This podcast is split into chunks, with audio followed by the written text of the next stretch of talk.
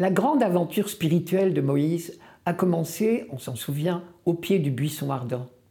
Quand il a entendu la voix de Dieu, j'ai vu, oui j'ai vu la misère de mon peuple qui est en Égypte, et j'ai entendu ses cris sous les coups des surveillants.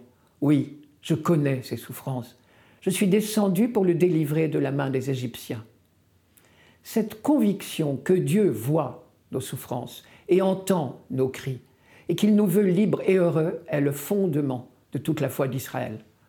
On en entend l'écho dans de nombreux psaumes. Je cite Le Seigneur entend quand je crie vers lui, psaume 4, ou encore le 27-28. Béni soit le Seigneur, car il a écouté ma voix suppliante. Ou 33-34. Un pauvre crie, le Seigneur entend, il le sauve de toutes ses angoisses, pour n'en citer que quelques-uns. Et Dieu a tenu sa promesse de libérer son peuple. Il y eut tout d'abord la dure négociation de Moïse avec Pharaon pour obtenir le départ du peuple. On ne s'attarde pas trop sur les fléaux d'Égypte qui ont fini par arracher l'accord du Pharaon. On en retient seulement une double leçon. L'obstination de Dieu pour sauver les opprimés et gare à ne pas nous retrouver un jour du côté des oppresseurs. Puis il y eut le miracle incroyable du passage de la mer Rouge je n'ai retenu qu'un psaume, mais tellement expressif. Et regardez l'image de l'oiseau échappé, c'est 123-124.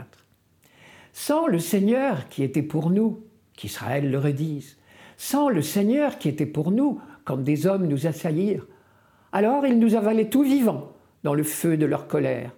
Alors le flot passait sur nous, le torrent nous submergeait, alors nous étions submergés par les flots en furie.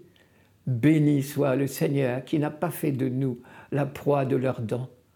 Comme un oiseau, nous avons échappé au filet du chasseur. Le filet s'est rompu, nous avons échappé. Notre secours est le nom du Seigneur qui a fait le ciel et la terre.